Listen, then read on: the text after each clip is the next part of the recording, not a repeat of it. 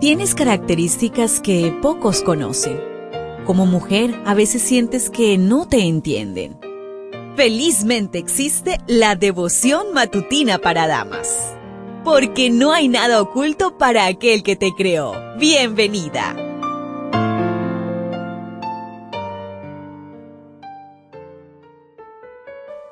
Es bueno saber que tú me acompañas diariamente. Es por eso que hoy te invito a que vayas a nuestro canal en YouTube, Dear Ministries, y deja un comentario en la meditación de hoy. ¿Desde qué lugar me estás acompañando? Espero leerte. Hoy la meditación trae por título Nuestro deber con los impedidos. Levíticos 19:14. No maldecirás al sordo, y delante del ciego no pondrás tropiezo, sino que tendrás temor de tu Dios, yo Jehová.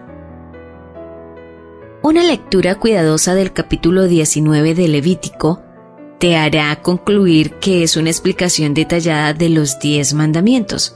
El texto de hoy está relacionado con el trato justo a nuestros semejantes, específicamente a quienes tienen algún impedimento físico.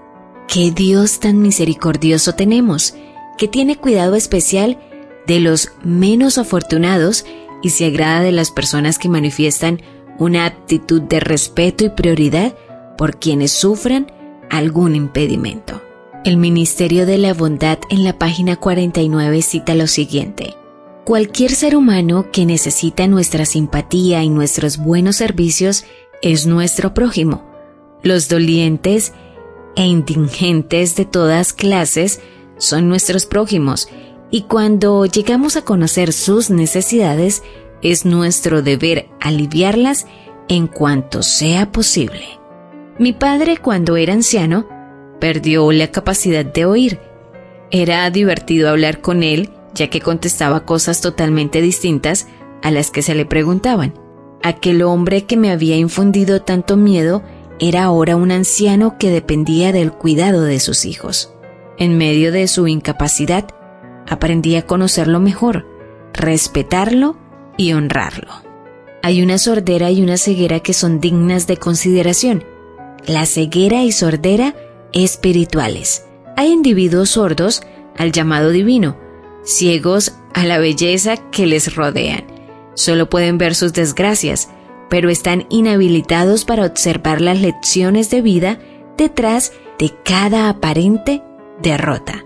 Hay quienes solo ven perseguidores, enemigos y malas intenciones. Están incapacitados para ver que detrás de ciertas personas y aptitudes se esconden maestros y grandes enseñanzas de la Biblia. Como consecuencia, limitan el crecimiento espiritual. No fuiste llamada a ser jueza, sino a ser intercesora y reconciliadora. Por lo tanto, no te corresponde determinar quién es espiritualmente sordo o ciego. No les hagas el camino intransitable a los impedidos de la vista o de la incapacidad auditiva del alma. Presenta hoy ante el altar divino a quienes están impedidos físicamente, ten paciencia y misericordia por quienes a tu juicio están impedidos de espíritu. ¿Lo ves? ¿Te das cuenta? Tu creador tiene el manual perfecto de tu estructura femenina. La devoción matutina para damas vuelve mañana. Gracias a Canaan Seventh Day Adventist Church and DR Ministries.